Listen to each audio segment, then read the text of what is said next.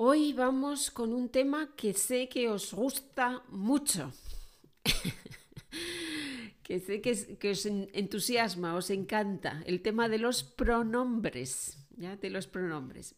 Y en concreto vamos a hablar de los, del objeto directo y el objeto indirecto y de la repetición, Fedopelung. ¿no? Es siempre un tema, una pregunta sobre la repetición. ¿Por qué? ¿Por qué se repiten los pronombres? Bueno, a ver si conseguimos hoy mm, aclarar un poquito el tema para que tengáis menos dificultades o para que sepáis cómo usar en cada caso o por qué se, se, produce esa repetición y cuándo, cuándo hay que hacer la repetición y cuándo no.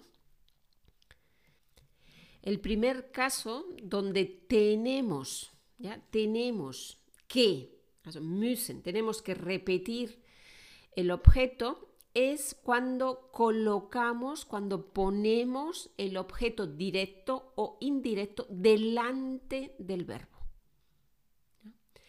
Cuando ponemos el objeto directo o indirecto delante del verbo. Entonces, tenemos que repetir o tenemos que poner el pronombre también. La estructura normal de una oración es sujeto, ¿no? verbo, objeto directo, objeto indirecto. Por ejemplo, decimos, yo siempre tomo el café con un poco de leche. Yo es el sujeto, podemos no decirlo en español.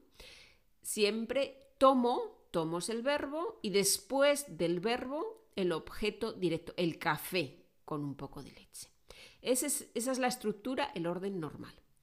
Pero podemos enfatizar, betonen, el objeto directo, en este caso el café, y lo colocamos delante del verbo. El café, empezamos la oración con el café. En este caso, tenemos que añadir también el pronombre. El café lo tomo siempre con un poco de leche. ¿Sí?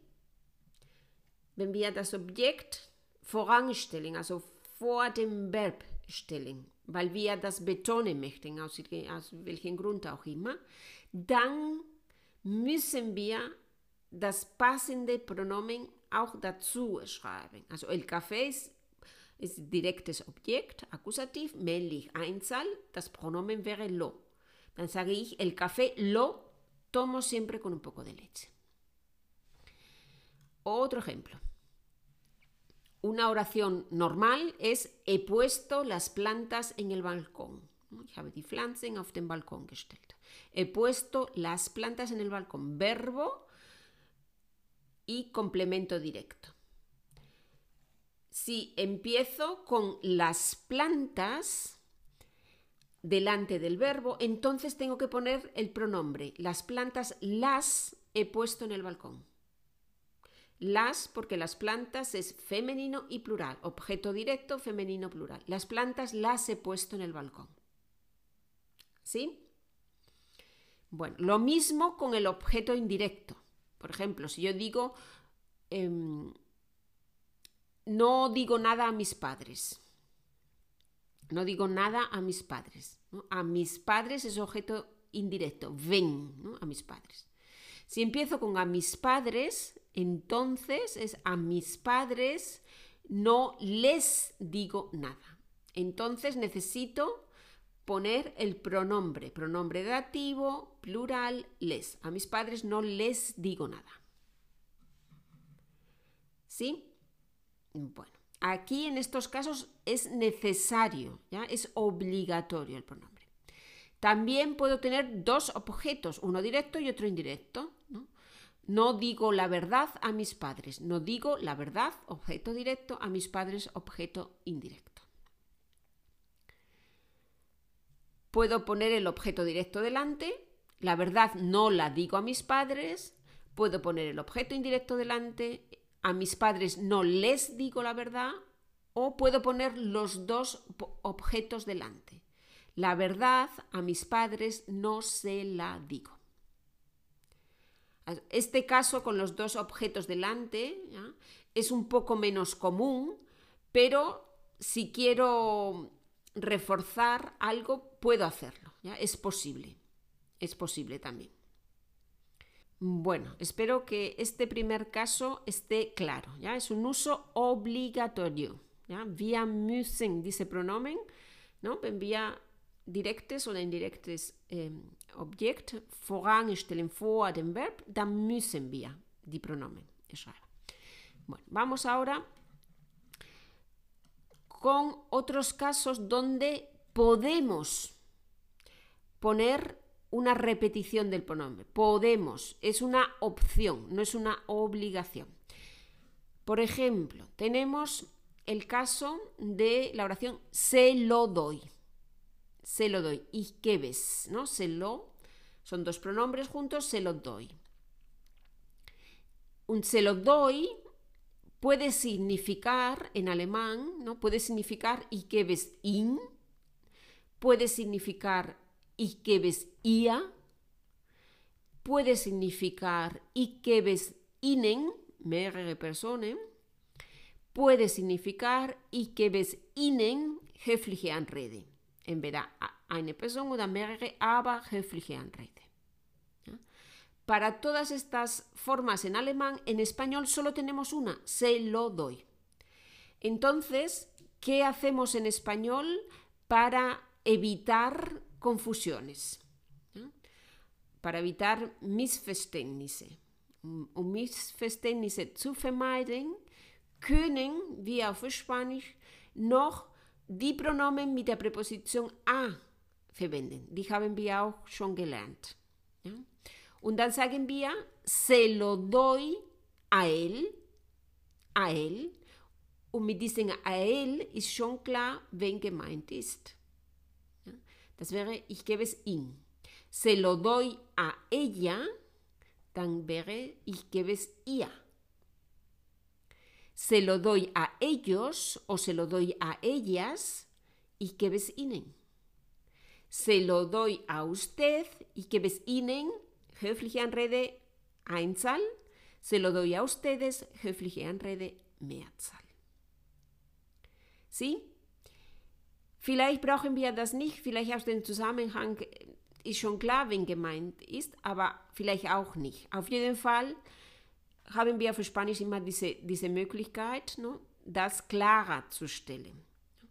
Und deswegen hören wir das auch so oft auf Spanisch, ja, weil es hat sich schon irgendwie das etabliert. Also es ist etwas, das man benutzen ab und zu und, und als Verdeutlichung aber manchmal auch, wenn es nicht nötig ist, verwenden wir das auch. Als Verstärkung auch in vielen Fällen. Bueno. Vamos a, a repasar un poquito los pronombres con la preposición a. ¿ya? Nosotros conocemos los pronombres me, te, le, pero también tenemos la opción de utilizar pronombres con la preposición a. A mí, a ti, a él, a ella, a usted, a nosotros, a vosotros, a ellos, a ustedes. Estos pronombres con la preposición a son Verstärkung, son refuerzo. El pronombre que necesitamos es el pronombre de acusativo o de dativo. Por ejemplo, si yo digo me encanta tu coche, me encanta tu coche, necesito ese me, me es obligatorio como refuerzo puedo decir, a mí me encanta tu coche.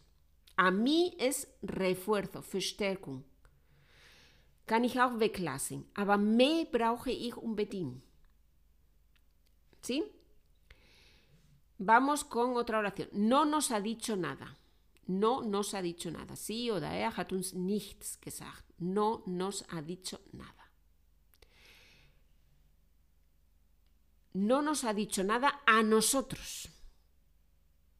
A nosotros ist Verstärkung. Vielleicht will ich klarstellen, uns hat er nicht gesagt, vielleicht euch schon, aber uns nicht. Ja? Dann verstärke ich das mit a nosotros. No nos ha dicho nada a nosotros. Ich kann aber a nosotros weglassen, ja? aber nos brauche ich. Otro ejemplo, te ha mirado. te ha mirado. Él o ella te ha mirado, ¿no? Er oder sie hat dich angeschaut. Te ha mirado. Te ha mirado a ti. Yo puedo añadir a ti para remarcar, para reforzar, para enfatizar. Pero te es necesario. Te kann ich nicht weglassen. Ja, te brauche ich. A ti kann ich dazu sagen oder nicht.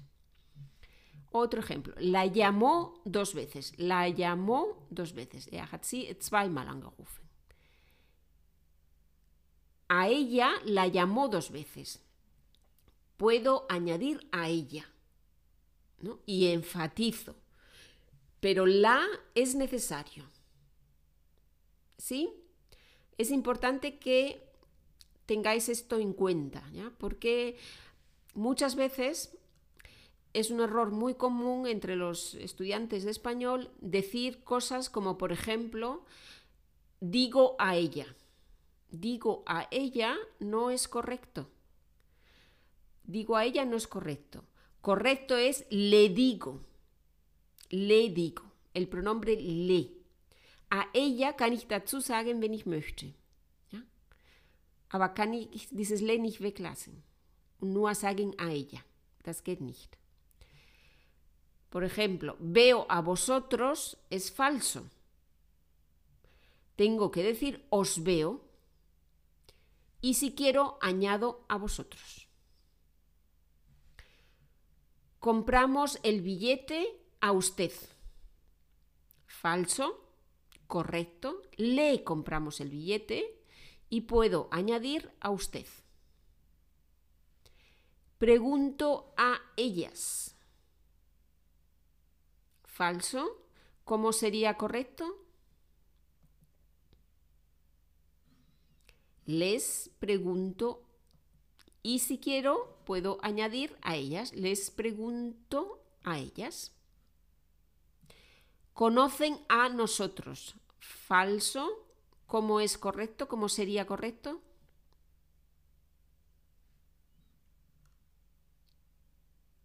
Nos conocen. Y si quiero, añado a nosotros. ¿Sí? Muy bien. Bueno, espero que haya quedado claro ¿no? el uso cuando obligatorio y el uso opcional de los pronombres, de la repetición de los pronombres. Tenéis una hoja de trabajo, una hoja de ejercicios con tres ejercicios sobre pronombres, sobre repetición, etcétera, de pronombres con la solución en el documento de PDF. ¿Vale? Para que lo trabajéis. Si tenéis preguntas o dudas, me podéis escribir. Si queréis que wenn ihr möchtet, dass ich mehr Materialien über Pronomen stelle oder extra Materialien, nicht nur hier in dem Podcast, in den Kurs, sondern dass ich eine, etwas extra über Thema mh, Pronomen Mm, vorbereitet, dann schreib mir bitte eine E-Mail oder ähm, eine private Nachricht auf Instagram und sag mir Bescheid, ähm, was ihr wünscht. Und ich schaue mal, was ich machen. Muy bien, pues eh, nos seguimos escuchando, seguimos aprendiendo juntos y la próxima semana más y mejor. Hasta entonces, adiós.